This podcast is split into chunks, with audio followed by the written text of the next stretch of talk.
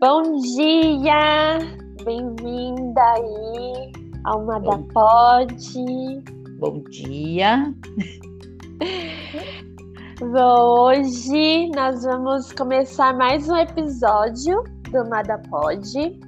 E como vocês já sabem, Mada é um programa de recuperação para mulheres que tem como objetivo primordial sua recuperação da dependência de relacionamentos destrutivos, sejam eles com maridos, esposas, filhos, colegas de trabalho, namorados, namoradas ou amigas, amigos, aprendendo a se relacionar de forma saudável consigo mesma e com os outros.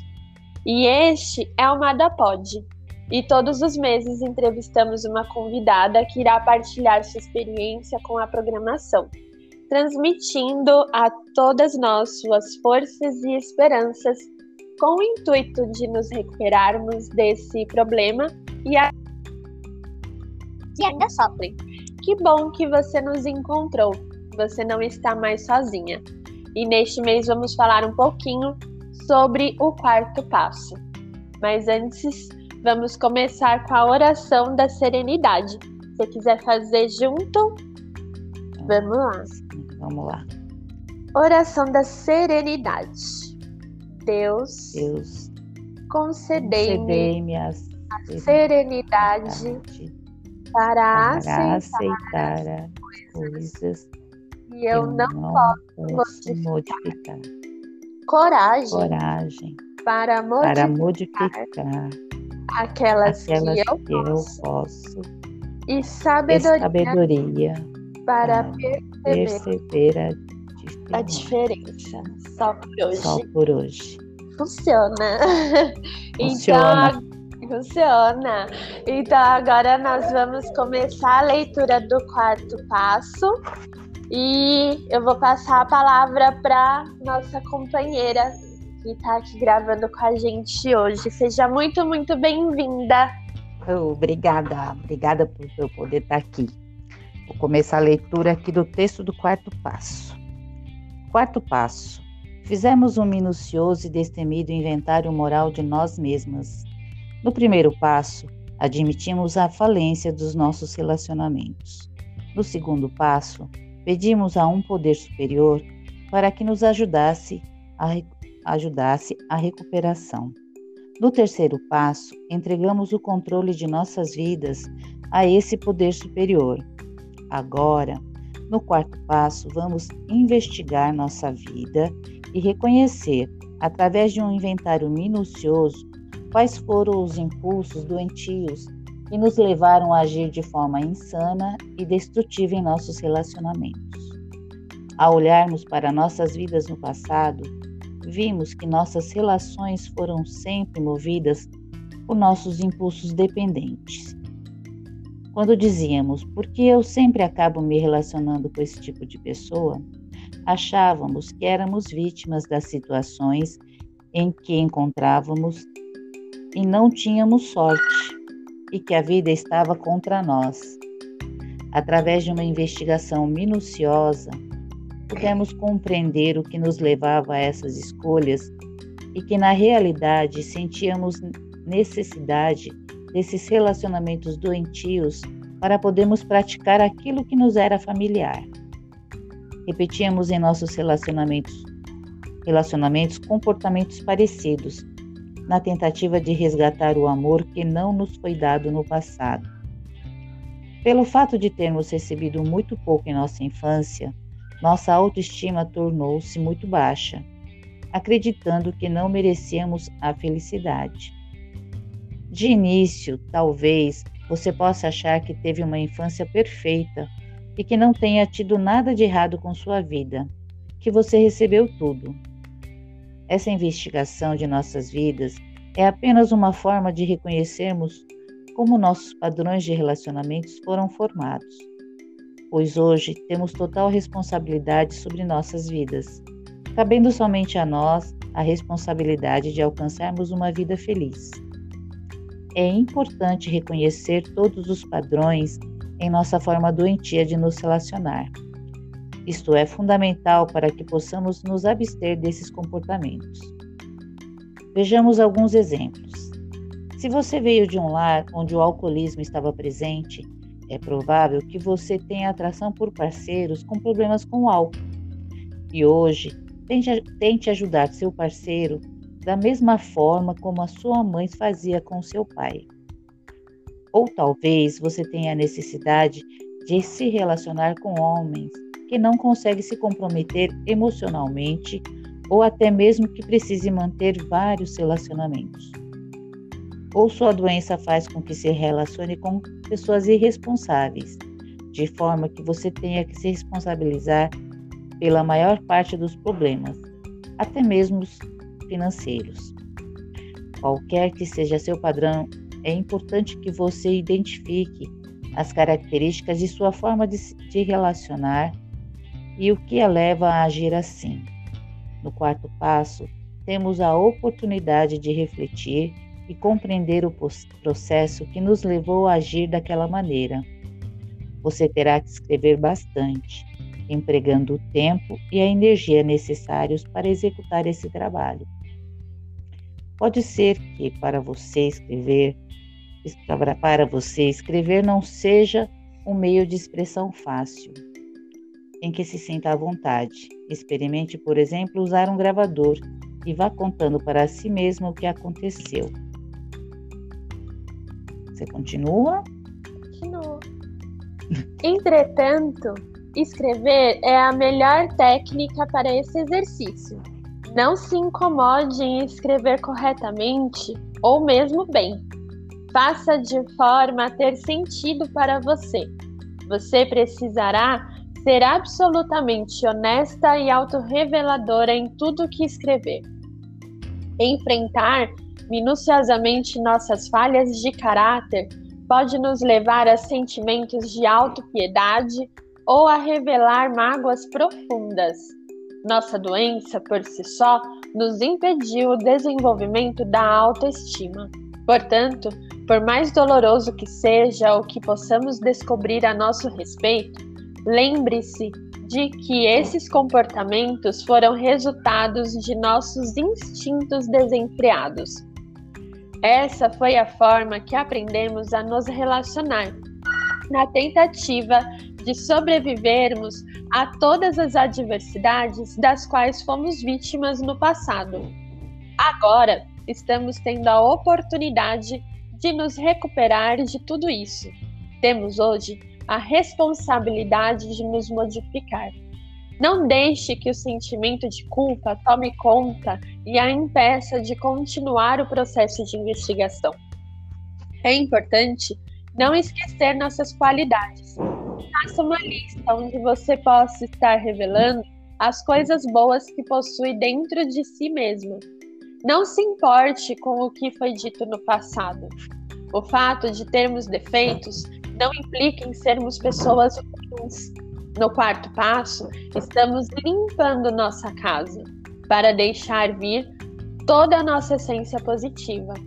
Fazer o quarto passo é algo que pode também ser feito periodicamente nas várias fases do nosso processo de recuperação, ou até mesmo utilizá-lo em um assunto específico. Fazendo o quarto passo do seu trabalho, de um relacionamento específico, etc. Você pode guardá-lo em lugar seguro e compará-lo quando fizer o próximo.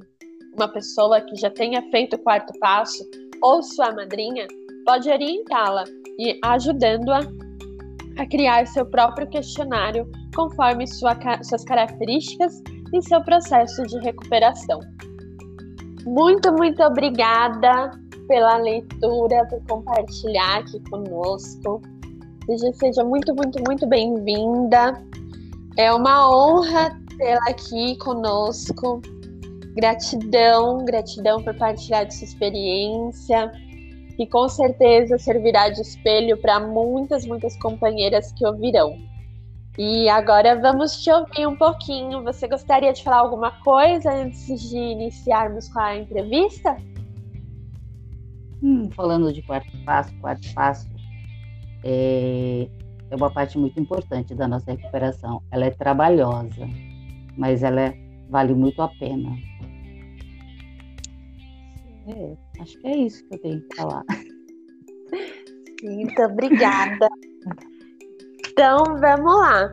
É, como que foi para você responder as perguntas do quarto passo a primeira vez que você se deparou com ele? Assim? E teve diferença da, da primeira vez que você se deparou com o quarto passo e as demais vezes? Então, eu tenho uma história com o quarto passo que eu acho que é exatamente porque eu, eu sempre tive muita dificuldade com ele, quando eu disse que ele é trabalhoso. Então, assim, a primeira vez que eu respondi um quarto passo, não foi nem nada, porque eu já tenho algumas 24 horas em Irmandade, é, eu, eu, peguei o um questionário do da primeiro quarto passo que eu fiz. As respostas eram profundamente, assim, minuciosamente profundas. As respostas eram sim, não, não sei e talvez. Foi todinho. Ele foi só respondido assim, sim, não, não sei e talvez, né?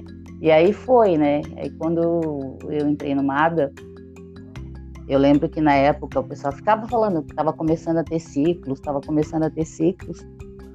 E aquilo foi me incomodando. Assim, tem mais uma coisa. Teve uma vez que eu fui, eu tive uma crise, fui parar numa, na minha madrinha. E aí ela pegou e falou assim: Olha que legal, você fez o quarto passo. E eu falei: Oi, que bom, né? Eu fiz só falado. Eu falei. aí Aí eu fiquei, eu achei que eu tinha feito o quarto passo. Não tinha nada de minucioso, mas tudo bem. Aí quando eu cheguei no MADA, né, começou a falar de ciclo, começou a falar de ciclo, aquilo me incomodou muito, né? Eu falei, pô, acho que está na hora de eu começar a pensar em fazer esse quarto passo de forma da melhor forma, né? E aí eu lembro que eu me inscrevi para fazer o ciclo e assim, pouco antes de, de, de, de começar o ciclo, eu lembro que as, a, a, minhas, as minhas mãos, né? Eu tenho problema de alergia. A minha, a minha mão, ela entrou assim num, esti, num estado assim terrível. Ela rachou de tal forma que acho que era o meu medo, né, de fazer o quarto passo, que eu não conseguia segurar uma caneta. Eu não conseguia segurar uma caneta. Tamanho acho que era o medo de eu pegar e enfrentar esse quarto passo. Graças a Deus, quando a gente faz o ciclo, a gente começa assim as primeiras reuniões, é só para a gente conversar, a gente falar, a gente ler, a gente não escreve. Então deu tempo da minha mão sarar, né, para mim poder escrever, para mim poder segurar uma caneta, né, e poder começar a responder as perguntas. Mas é, é, é inconsciente, né? meu, a minha reação foi essa, né, diante do quarto passo, do, do medo de ter que enfrentar os, os monstros internos, né? Mas, olha, mas valeu muito a pena, vale até hoje. Então, Gratidão. foi assim. Gratidão. Eu ainda não escrevi o meu quarto passo e confesso que eu olho com medo. eu confesso é. que eu olho com medo pra ele. É, todo mundo Ai. tem um medinho, um medinho. Sim. E como que foi para você é, tirar esse véu, né, que te impedia de olhar para os seus familiares com o verdadeiro olhar? Eu lembro que eu estava num, numa das dos ciclos, né? Eu fiz vários, né? Não fiz um só, fiz vários. Porque para sair o quarto passo, tipo, tive que batalhar muito, né? E eu lembro que em uma das, das reuniões, é, dentro da sala, na hora das partilhas, tudo, me, me caiu uma ficha, né? Sobre meu pai, né? Sobre meu pai, tipo, é, a relação do meu pai com a minha mãe, de como isso afetou a minha vida, eu lembro que eu comecei a chorar e era assim, tipo, o ciclo era domingo de manhã, né?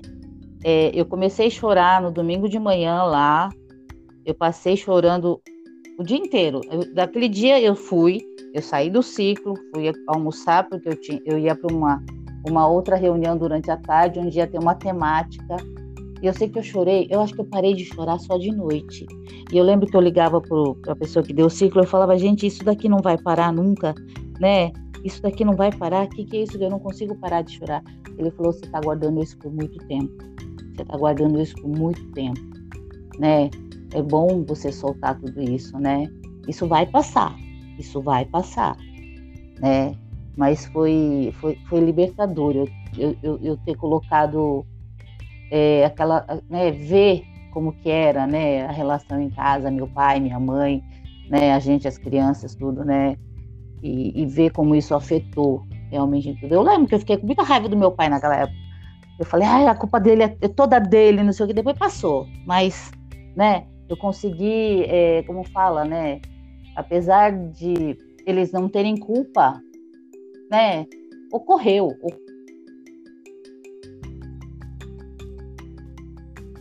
foi real, né? E para mim foi muito real e entender foi muito bem, foi muito bom saber que ele também, tanto meu pai como minha mãe, eles estão seres, eles são, né, seres humanos, né? E não é aquela coisa que pai e mãe têm razão de tudo e estão sempre certos, eles também são humanos, né? E foi muito bom entender isso, né? Hoje eu entendo, eu entendi meu pai, meu pai já faleceu, mas aceitar meu pai como ele era, né? Meu pai, eu só descobri depois que eu entrei em, em Irmandade que ele era alcoólatra. Ele bebia todo dia, mas eu não tinha essa noção, né? E, e foi bom eu ter entendido ele fez o que ele podia fazer de melhor. Era o jeito que ele podia amar. E foi esse, né? Eu da minha mãe também. Então, é, olhar isso é muito bom. Liberta de um monte de coisa. Ainda estou trabalhando com algumas coisas, mas faz parte. Por isso que eu vou e volto. É, é uma coisa que eu venho, venho aprendendo na, na, na Irmandade com a programação é que é, é, cíclico, né? A gente vai e volta mesmo, a gente faz os, os, os passos assim, em vários momentos, né, da, da nossa vida. É. Acho que é, é, cíclico, né? É, eu ouvi isso faz pouco tempo, porque eu estava com um problema assim, né? Eu estou fazendo o quarto passo de, de novo, de, um, uma outra coisa. E aí eu fiquei assim, eu não, não é possível que eu, que eu ainda tô nesse lugar. E aí eu ouvi assim, é que a recuperação, ela é uma espiral ascendente. Então você vai, vai passar pelo problema várias vezes, né? E a cada vez que você passar pelo mesmo problema, você vai notar que hoje você passa muito melhor e muito mais rápido, né? Não é que ele vai desaparecer, ele vai estar tá lá, mas a cada vez que você voltar no mesmo problema, você, a tua recuperação, ela vai estar tá funcionando e você vai ver que você vai conseguir passar por ela de uma forma melhor. Eu falei, ai, que bom, porque eu já estava assim, achando que eu estava assim. Falei, como assim? Se eu já entendi, por que, que eu estou de novo nesse problema? Não. Você tem o problema, né? Eu sou mada, no meu ser total, eu sou muito mada, né? uma pessoa que demorou muito para aceitar que era amada, então é, é, entender que tudo bem, né? É, por isso que existe, não existe amada recuperada, existe amada em recuperação. E a cada vez que eu voltar naquele problema, eu vou passar por ela de uma melhor forma. Eu vou ter um entendimento melhor da, daquele problema e vou ter uma aceitação melhor dele para mim poder fazer escolhas, escolhas melhores. É isso que eu é isso que a, que a recuperação me dá, aprender a fazer escolhas melhores, né? Para isso tem todo um processo, né? E o quarto passo é um deles. É isso. Amei isso. Amei isso da espiral ascendente. É. Tem isso. E, e, existem aparências, você acha que existe algum tipo de aparência que a sua família mantinha para esconder das pessoas é, que o celular não era assim tão saudável quanto parecia ser? Então, eu tenho um problema muito grande de negação. É, e, e, isso tem tudo a ver com o que eu tinha que esconder. É, a gente sempre viveu em comunidade, então é, meu pai ele, meu pai ele era uma pessoa que tinha assim amantes assim em público, né? E todo mundo comentava. Só que é tipo, eu tive que aprender, muito nova, a fingir que isso estava isso estava tudo bem, né? Que isso não me machucava, que isso não feria minha mãe, que isso era normal, né? Então eu cresci tendo que esconder é, como isso trazia sofrimento para gente, né? Porque tinha que mostrar para todo mundo que eu estava bem. Então, é, essa parte aí é, é, Tipo, não era nem para esconder, porque todo mundo sabia, né? Mas dentro da gente tinha que esconder que isso era ruim.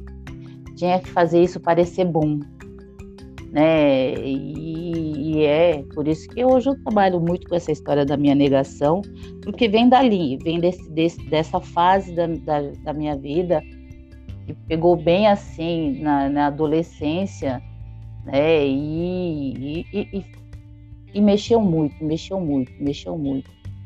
Né? O meu irmão, conversando com meu irmão esses dias, ele pegou e falou assim: né? É, tem coisas que eu lembro e ele não lembra. E eu falei, ué, mas a gente estava na mesma situação. Ele falou, uma, né? Ele falou assim, é porque todo dia não era bom. Tudo relacionado ao papai não era bom, né? Então eu não tenho lembranças boas, né? Então, tipo, vai ver que essa lembrança que você tem, para mim, era só mais uma coisa ruim, porque todo dia era ruim. Isso foi a nossa vida, assim, né? infância, adolescência, a gente passou por um bocado de coisa assim ruim e tinha que esconder das pessoas. Então, é. Mas tá certo, eu tô em recuperação. Ainda bem. É isso. Você se sentia de algum modo amparada quando você necessitava de ajuda? Não, na época não tinha para quem pedir ajuda. A gente é imigrante, é, não tinha parentes, eu não tinha ninguém. Eu tinha minha mãe, meu pai e meus dois irmãos. Né? E eu sou, eu sou mais velha, então a gente, a gente tinha que se virar. Meu pai e minha mãe trabalhava, trabalhava direto, só ficava nós três, os três. E a gente se ajudava, né? Mas, tipo, não tinha para quem pedir ajuda né? Então acho que vem daí aquela coisa de eu ter que resolver minha, a, né? Aparece o tal do controle, da manipulação que eu aprendi, né? A, a, a, ter que ser forte. Então eu tipo aprendi a não ter que precisar pedir ajuda, precisar pedir ajuda, porque não tinha ninguém para que pedir ajuda. Então tinha que aprender a, a, a, é, é o da sobrevivência, né? Foi assim. E depois de adulta, é, você você começou a, a, prestar atenção assim, você é, como que você chama, chama, ou chamava a atenção das pessoas? Era para intro, introversão, indiferença, bondade extrema? Você conseguiu perceber uh, alguma diferença de como você utilizava na infância? Ou era a mesma coisa que você fazia da, após adulta? E para que as pessoas saibam que você estava se sentindo mal ou que precisava de ajuda? Não, eu sempre tive que. Eu sempre mostrei uma. É, eu nunca precisei pedir ajuda eu sempre eu aprendi que eu não precisava pedir ajuda, eu tinha que dar um jeito. E para usar o jeito, eu aprendi a manipular. Eu sou, eu sou assim, né? PhD em manipulação. Então eu sempre usei. Eu sempre me fingi de muito boazinha. Eu sempre fingi que eu sou boazinha. Faz muito pouco tempo que eu descobri que eu nunca consegui enganar ninguém. Só enganei a mim mesma achando que eu passava essa imagem de boazinha. É, e eu manipulava para conseguir aquilo que eu queria, né? Eu tinha que conseguir aquilo, então eu usava de manipulação. Eu ficava, eu, via, eu ficava a boazinha, eu ajudava, eu me fazia muito necessário, todo mundo tinha que precisar de mim, porque eu era, né? Achava que eu era insubstituível, né? Então, é, eu usei muito disso, eu usei muito disso. Eu usei muito disso, principalmente em relação ao meu marido no casamento, eu sempre manipulei. Eu sempre controlei.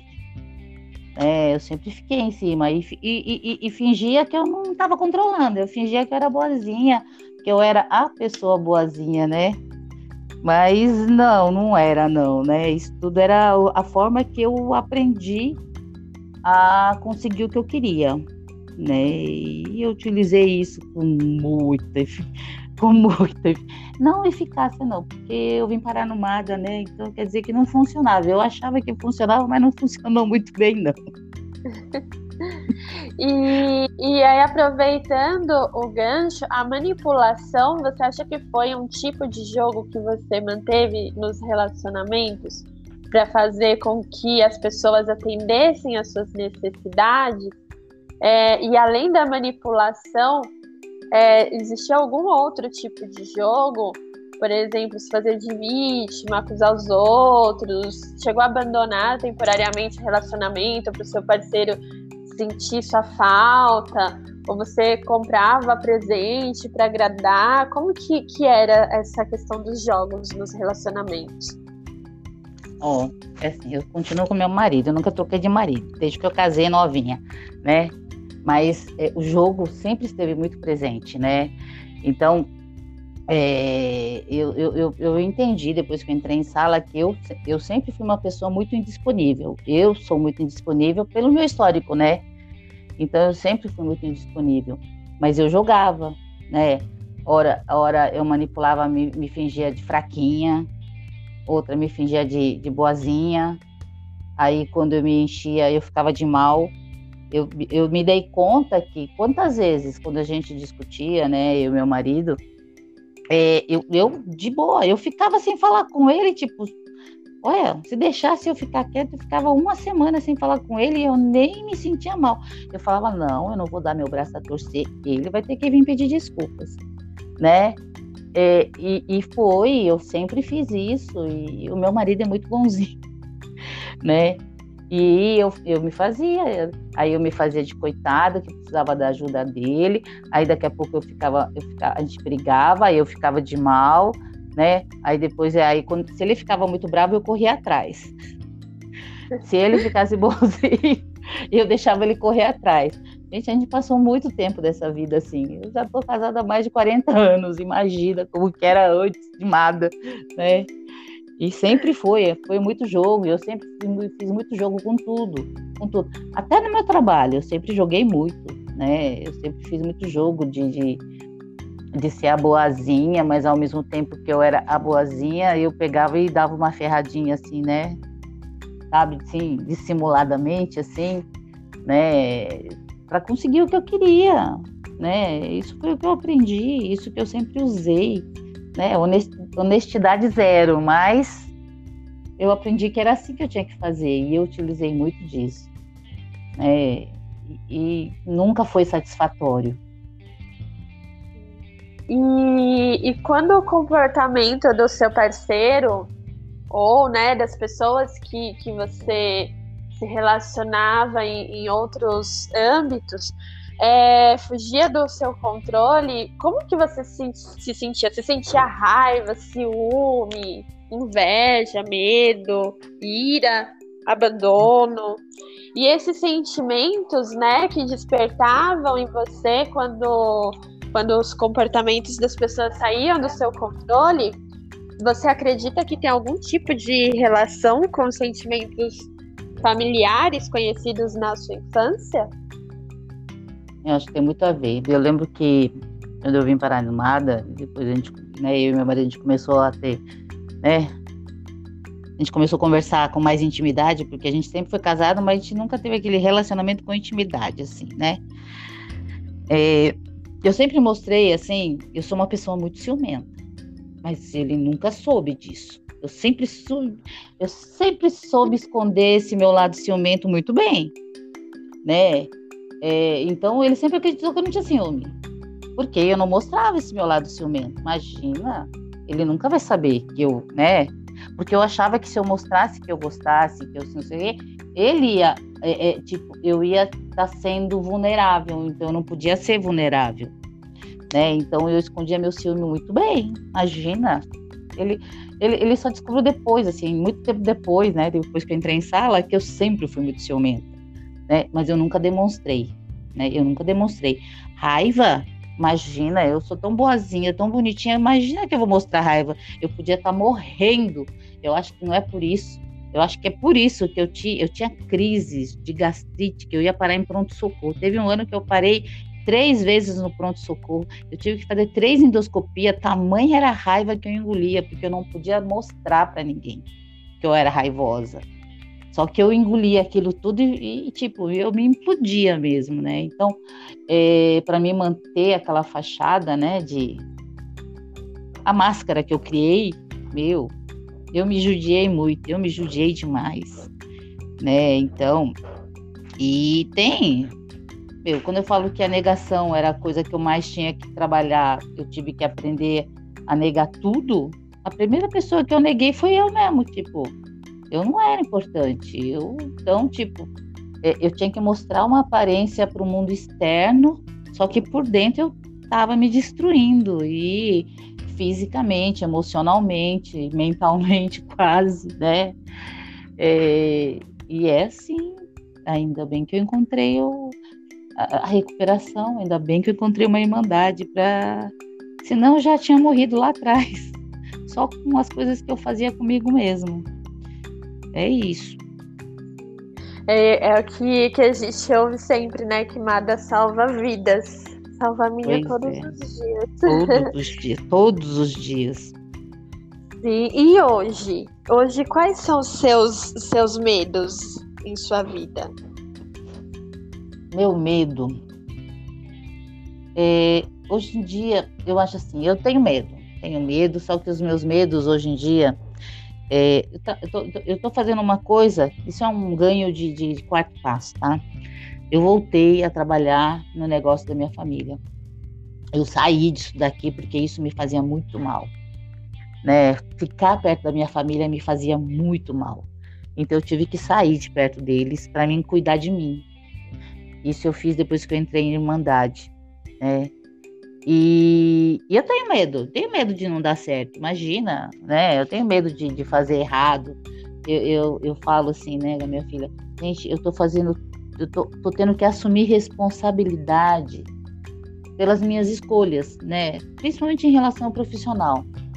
É, isso me dá medo de assumir responsabilidade, porque eu nunca quis assumir responsabilidade. Se eu manipulava, controlava, era porque eu pegava, fazia as coisas, mas a responsabilidade não era minha, era do outro. Se desse errado, né? Não fui eu que errei, foi o outro, né? Agora não, né?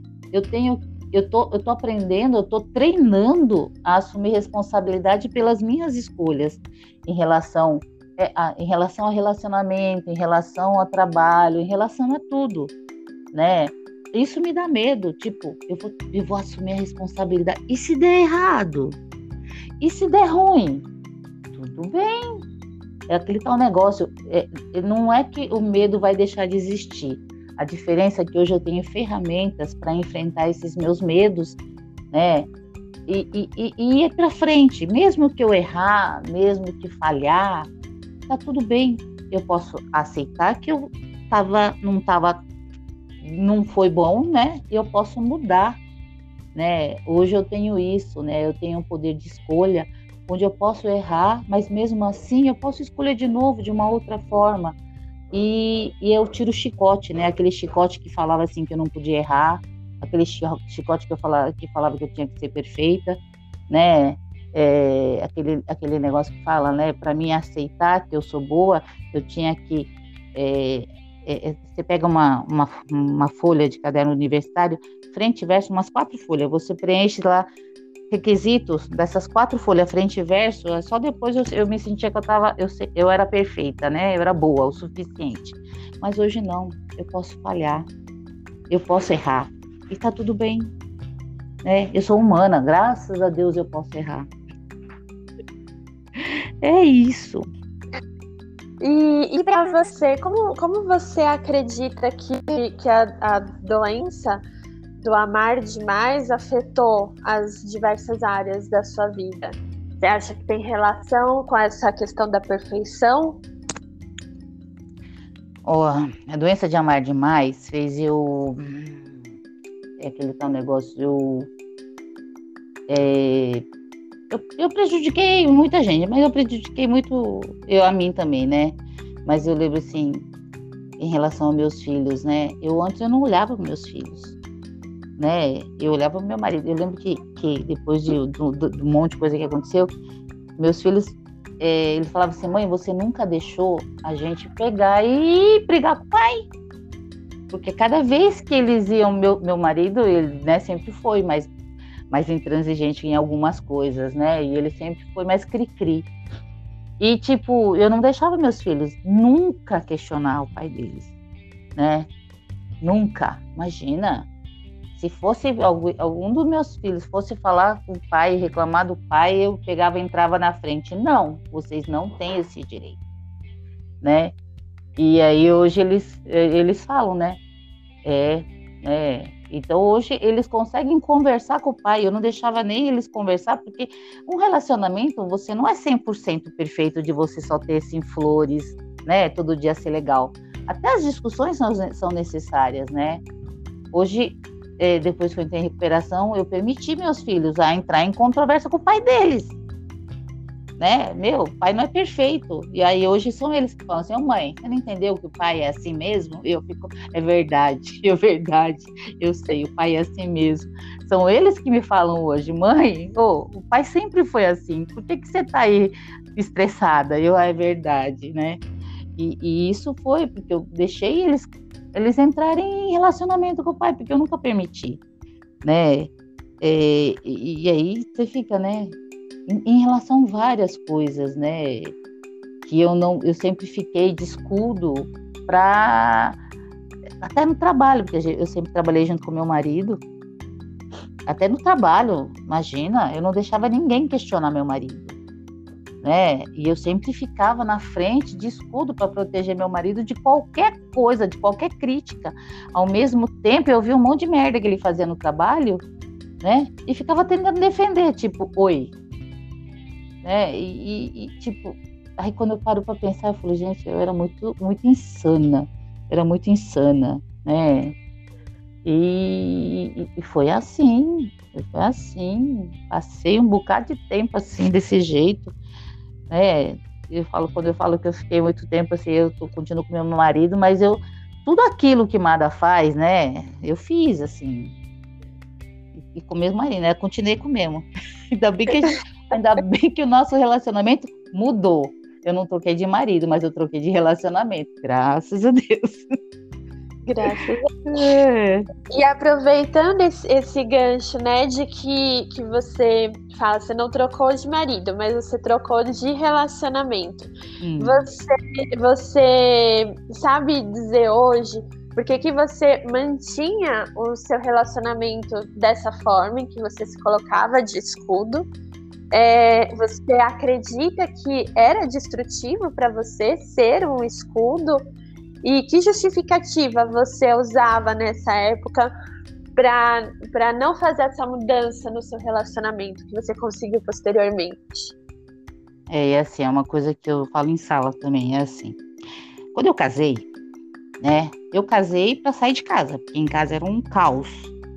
Então eu casei porque eu precisava sair de casa. Eu casei, arranjei um, arranjei um marido, né? Arranjei meu marido, casei grávida e e aí, quando eu casei, eu ainda falava assim, eu falava assim para ele, ah, não vamos casar não, não vamos casar não, não precisa casar no papel não, porque de repente, daqui a pouco a gente vai se separar, então vai dar trabalho. Então, eu já não queria casar, porque eu já casei achando que eu ia me separar.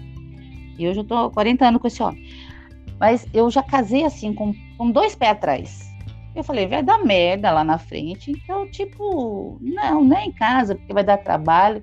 Eu entrei nesse relacionamento desse jeito eu sempre é, eu sempre mantive meus dois pés atrás. Por causa da história familiar, por causa do meu pai, a minha mãe, não sei o quê, eu sempre achei, meu, né?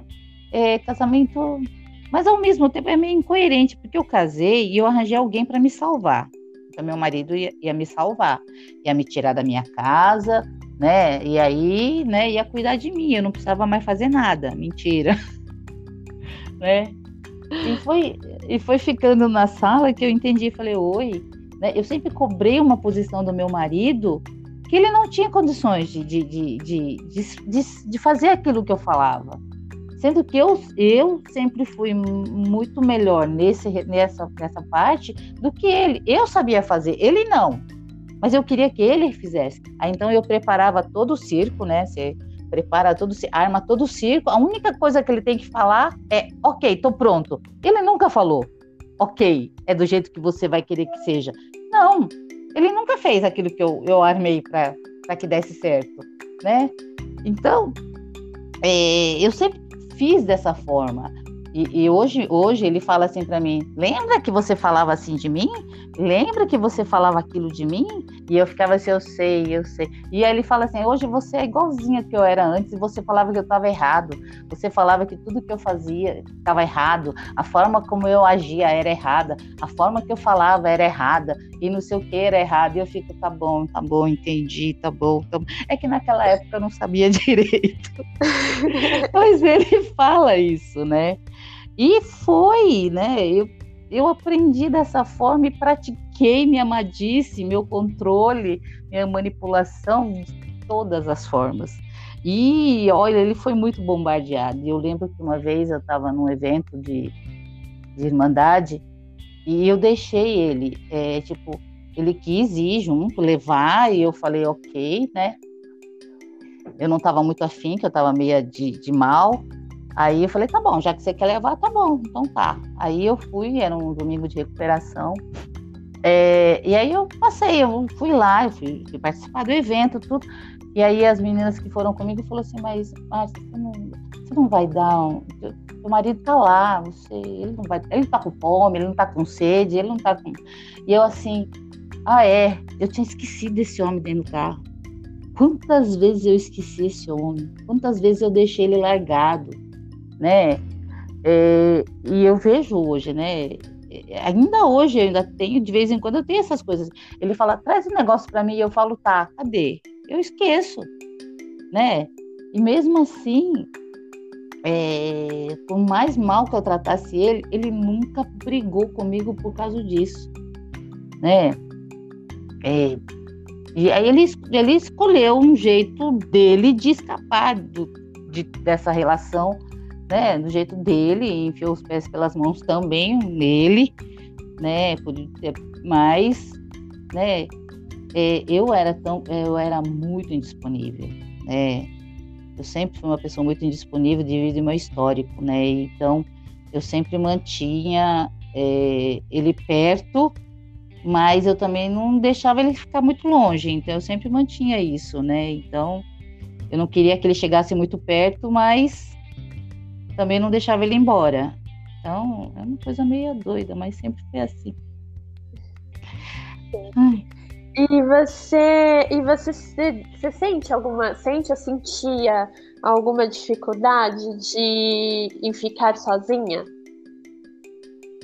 Hum, eu eu tenho esses repentes assim. Eu sou uma pessoa, como eu sou muito, tem essa coisa de ser muito indisponível eu sempre gostei de ficar isolada. Mesmo dentro do, do né, a gente, quando a gente ia viajar, a gente ia não sei o quê, é, eu lembro que assim, tipo, tinha uma hora que eu não aguentava ficar muito perto, né? E eu tinha que me esconder, eu tinha que fugir, eu tinha que ficar algum tempo assim longe, né? Mas quando eu penso assim de ficar só, é, só sozinha, eu sempre fiquei assim, não, eu preciso, eu preciso, eu preciso ter um marido, eu preciso ter. É aquilo que eu aprendi, né? Eu preciso ter um marido, eu preciso ter uma família, eu preciso ter um. Né? Então tem aqueles monte de coisa que fala que eu preciso ter. Né? É... Hoje eu tenho que tomar cuidado, porque quando, quando meu, o meu marido virou um, um relacionamento muito saudável, tem hora que eu falo assim, ele tá muito chato, acho que é melhor eu ficar só, né? É, como eu descobri que, tipo, tudo aquilo que eu achava que ele tinha que fazer, ele não tem que fazer mais, porque, né, não é, não é dele, é meu. Né? Tem hora que eu fico pensando, por que, que eu preciso desse homem? Não, gente, peraí, calma, calma, calma, calma, né? Só por hoje, né? Que, que eu fico assim, meu, relacionamento dá muito trabalho. Não, não dá muito trabalho, né? É eu que sou ainda, tenho essa coisa da indisponibilidade muito presente dentro de mim, né? E eu tenho que tomar cuidado, eu tenho que tomar cuidado. Eu já falei para a madrinha, ah, mas será que eu não devia separar? Ela fala, fica quieta. Ela fala assim, fica quieta. Meu, teu marido, E por que que você agora, nessa altura da tua vida, você quer isso? Eu falo, ah, é verdade, tá bom, tá bom, tá bom. Aí eu volto para aquelas, né, as promessas da recuperação, olho um por um, falo, não, tá dentro, tá dentro, tá dentro, tá dentro. Tá... Não, então continua, entendeu? Porque senão esse negócio da minha disponibilidade ainda é muito gritante. Né? É isso. Entendi. E, e aproveitando, então, é, o gancho, né, em que, em que você diz, né, do... Da... Falar, ah, eu quero ficar só. É, que, que sentimento e preconceito você ainda traz pro, pro seu relacionamento? Você acha que você trazia e hoje você é, traz? Existe alguma diferença do começo para agora? Olha, é, a diferença que eu tenho hoje, né, é, quando eu falo que a gente trocou de relacionamento, é, eu já falei muito isso em sala. É, eu, eu, cheguei em Mada porque todos os meus medos e os medos do meu marido aconteceram. Todos. Né? É, uma, o meu maior medo que eu tinha na época era que meu marido fosse pior que meu pai né? Mas esse, e meu marido conseguiu superar meu pai. Ele conseguiu fazer uma família fora do casamento. Ele conseguiu ter uma filha fora do casamento. Meu, meu, meu, meu pai nunca fez isso. Ele fez um monte de porcaria, mas isso ele não tinha feito, né? E os medos do meu marido aconteceram também. Então eu vim para dentro de mata. E, chegando em mata, eu descobri que a gente não, a gente tinha, a gente eu precisava me separar dele. Eu entrei no Mada para me separar dele, porque eu falei, ele conseguiu superar meu pai, então tá na hora de eu sair disso. Chegando na sala, eu descobri que não, peraí, oi, presta atenção, né? Presta atenção, você tem um relacionamento. E eu descobri que eu tenho muita coisa em comum com meu marido. Aquele negócio de valores e crenças, a gente tem muita coisa igual, né? É, a gente ainda briga, é, briga não, né? A, a, nossa dificuldade ainda é de a gente treina muito ter, ser honesto, né? mas de vez em quando eu, eu, eu me esqueço disso, né? Essas, esses dias aí ele pegou e falou, ó, eu, eu deixo te falar um negócio para você, porque tem uns pensamentos ruins rondando na minha cabeça, né? É, sobre isso, sobre aquilo, né? Ele falou, eu falei, então, né? É, tem hora que eu, quando ele fala de, das dificuldades dele, e eu fico tipo, mas tipo, isso é tão facinho, por que, que você fica aí, né? Não, é difícil para ele, né? Tem coisas que é difícil para mim que para ele é fácil, né? Então, é, é, é, é, nessa hora que é o aceitar o outro como ele é, né? É, o meu marido ele tem essa dificuldade de ser assertiva como ser, ser assertivo com a mãe dele, Aí a gente, eh, né, a gente mora todo mundo junto. Eu falo, meu, tua mãe já tá senil. Não adianta você querer que ela entenda. Ela não vai entender, né? Você tem que pegar falar para ela, não, ela não pode. Não, ela não consegue mais sozinha. Ela precisa de, de, de que a gente cuide, que ela tem que tomar o remédio na hora certa, que ela não pode mais sair sozinha, que ela, né? Então, essa parte a gente tem que conversar. E dessa hora eu fico assim, meu, é tão fácil, por que, que ele entende que a mãe dele é desse jeito? Não, eu entendo, ele não, né? E tá tudo bem. Da mesma forma que ele fala do meu irmão, né? É, então, tem essas coisas ainda que a gente está trabalhando, né? Então, não é perfeito, é, uma, é um relacionamento em construção, né? Relacionamento é uma coisa de construção. apesar de eu ter 40 anos, casada, né? É, esse o novo relacionamento que a gente tem, a gente ainda está aprendendo cada dia, um dia de cada vez. Né? Eu lembro que quando eu comecei a recuperação e quando ele também, né, começou a ficar melhor, ele olhou para minha cara e falou assim: "Então, sabe, não, pois eu não preciso mais de você". E eu falei: "Como assim? Não precisa mais de mim?" Ele falou: Eu não preciso mais de você, eu quero estar com você, mas eu não preciso mais de você como eu precisava antes. Aí, aquilo doeu, aquilo doeu. Mas é, tá certo, ele não tá errado. Então a gente está aprendendo a, a, a, a, se relacionar de uma forma mais, mais saudável, com mais intimidade, né? E tem essas coisas ainda do modo antigo que ainda volta. É isso. Legal. E quando você vivia a relação mais doentia, né, com, hum. com o seu marido, você acredita que prejudicou outras pessoas em, em função disso? Ah, sim. Aquele, quando eu falo assim que eu defendia meu marido de todo mundo, eu defendia meu marido de todo mundo, principalmente da família dele. Eu sempre defendi meu marido de todas as formas, com, com todas as pessoas. E eu lembro que é, a minha família sempre foi pequena, né? Era meu pai, meus pais e meus irmãos.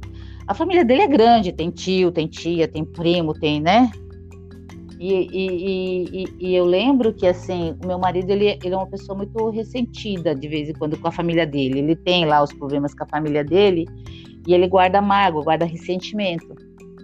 É, e aí, eu lembro que eu, eu defendi ele até de, dos primos dele, né?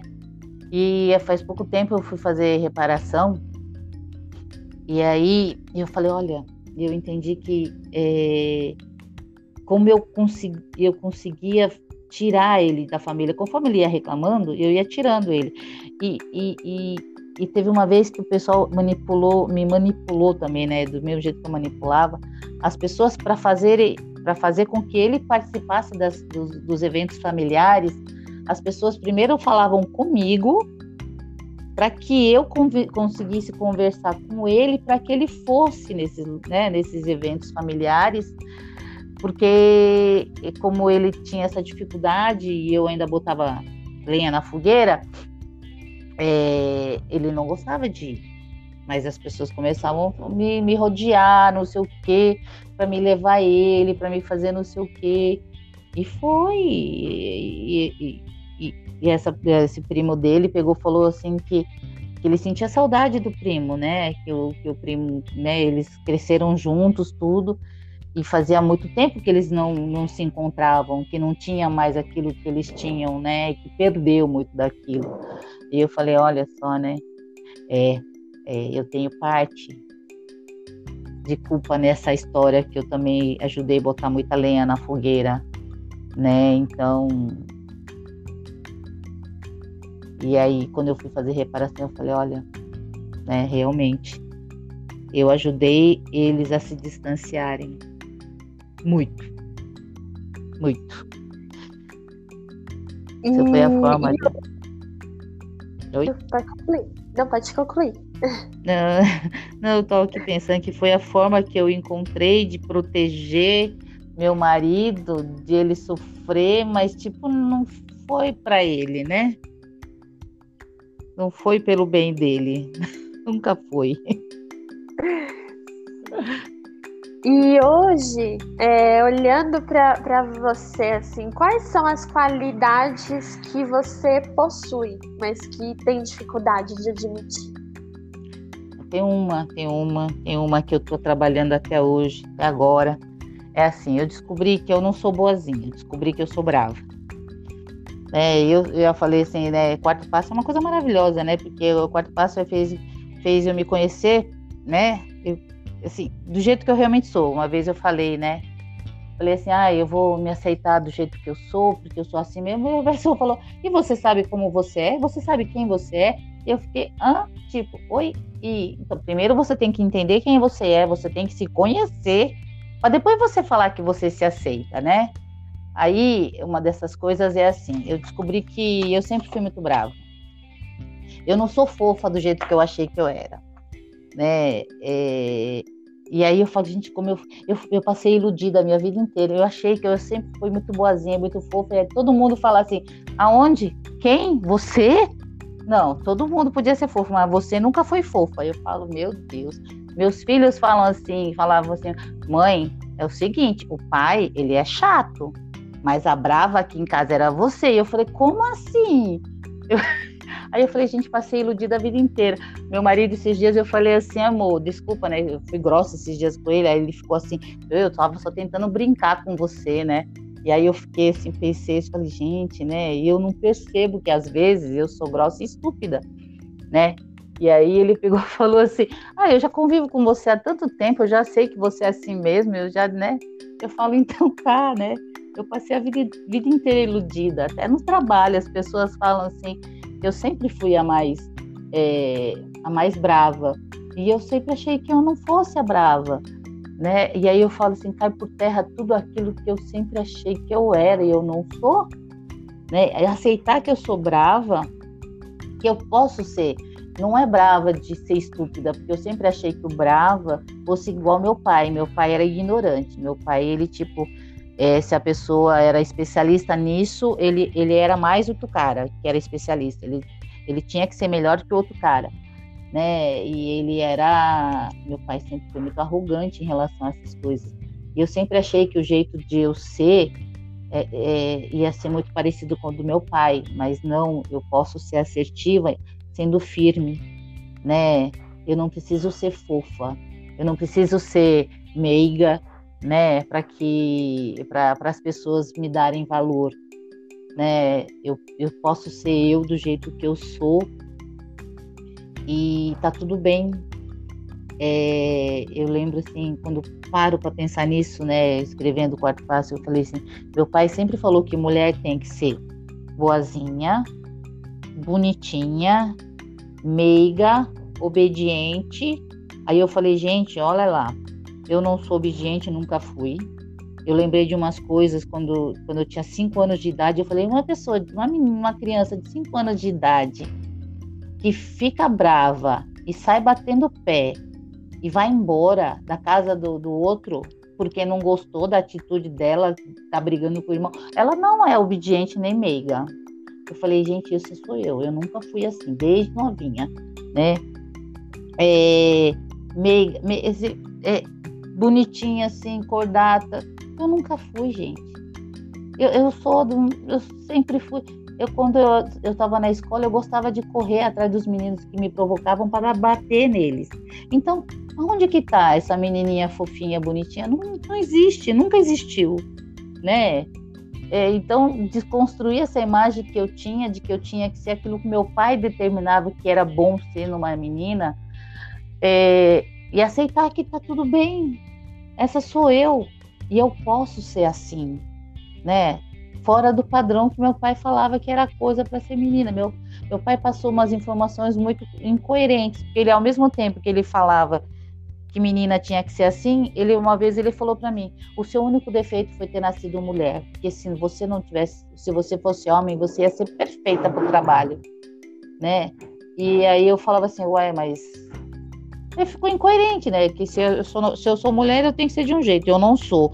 Se eu sou do jeito que eu sou e o meu único defeito é ser mulher, porque senão eu seria um homem muito bom, né? No, no, no perfil que ele achava que um homem tinha que ser. Então, tipo, eu não sou nada, né? Eu cresci com esse negócio assim, eu falei, ué, mas não, tá tudo bem. Eu sou mulher e sou desse jeito, e tá tudo bem, né? E tá tudo bem.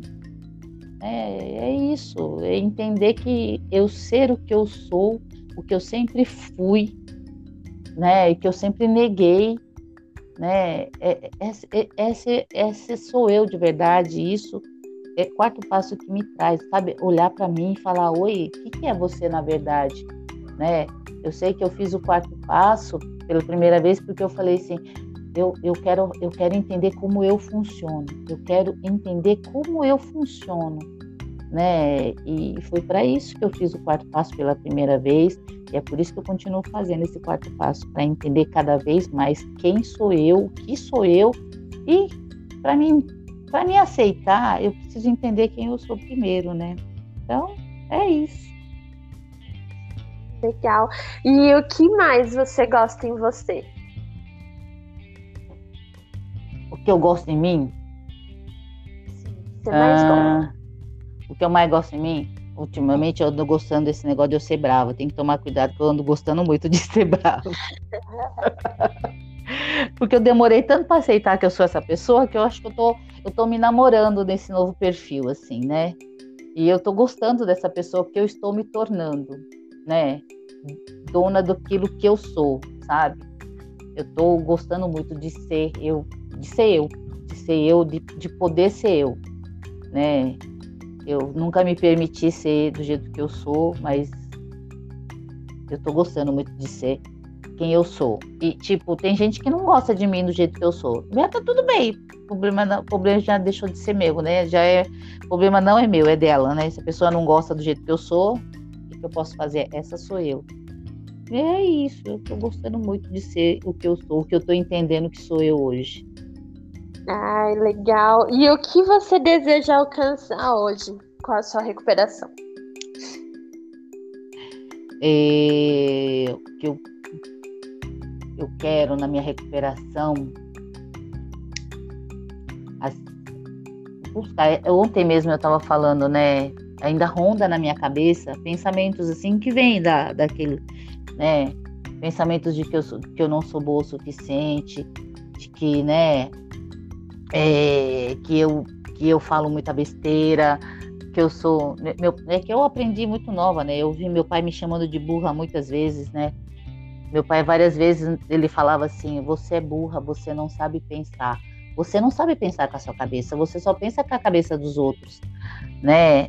E eu tive muita dificuldade na escola quando nova, porque eu não falava português.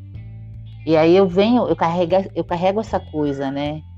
E, e ainda vem isso, ainda tá aqui, né? Ainda tem essa, essas, essas vozes que vêm, né, na minha cabeça. E é olhar e falar: Oi, tá tudo bem, é só por hoje, né? É, eu, eu sou uma pessoa em construção.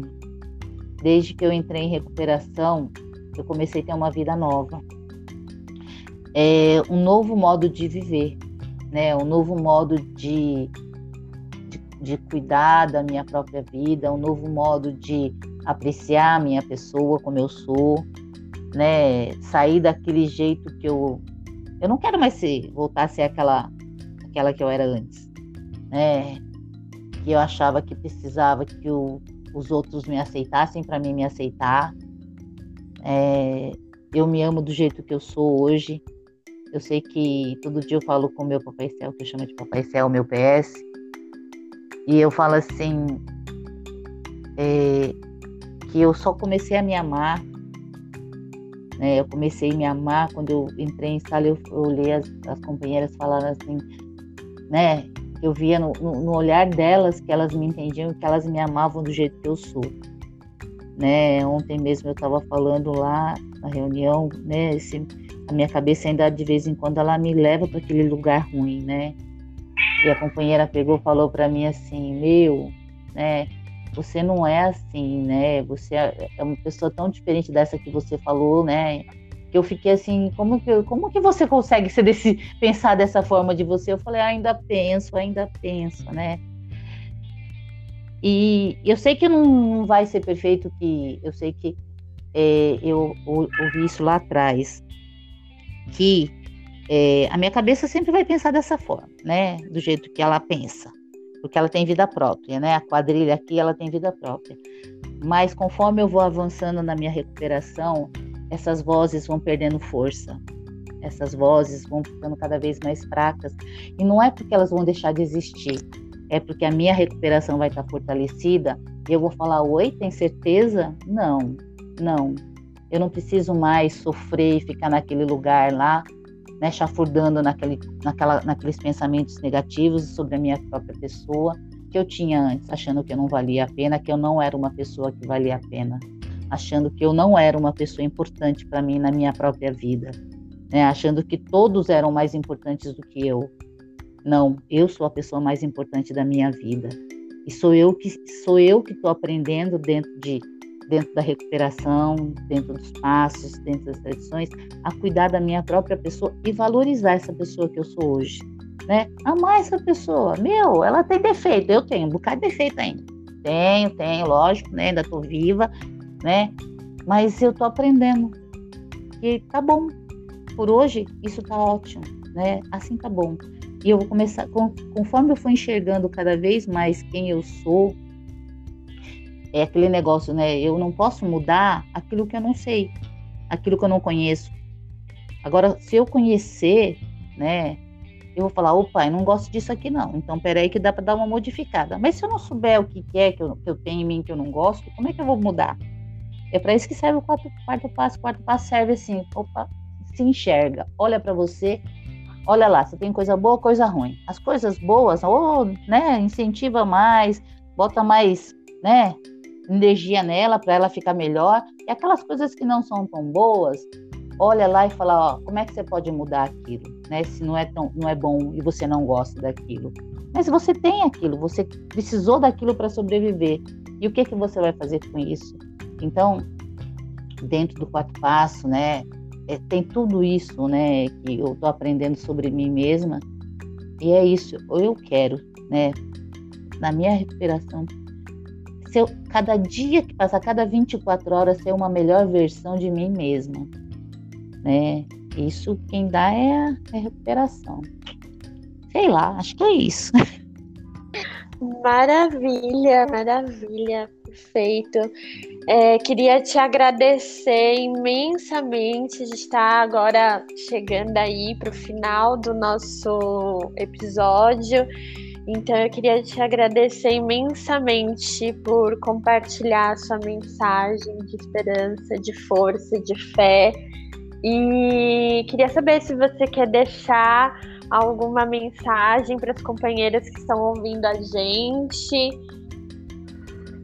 Ah, bom, é uma coisa que eu coloco para minha vida.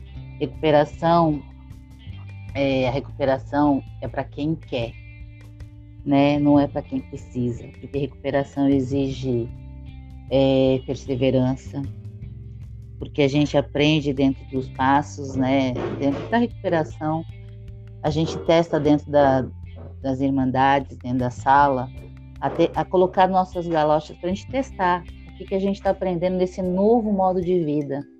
E quando a gente pega, a gente treina dentro da, da sala, a gente vem aqui para esse mundo aqui fora é, e coloca à prova tudo que a gente aprende dentro de sala. Né? E quarto passo é um, é um divisor, tá? é um divisor, ele é trabalhoso, ele, ele dói, dói, dói, dói, dói, mas ele é, é muito necessário para que eu, eu entenda e eu consiga me transformar na minha melhor versão. É, acho que é isso. Maravilha, muitíssimo, muitíssimo obrigada. De verdade, foi uma honra ter você aqui com a gente.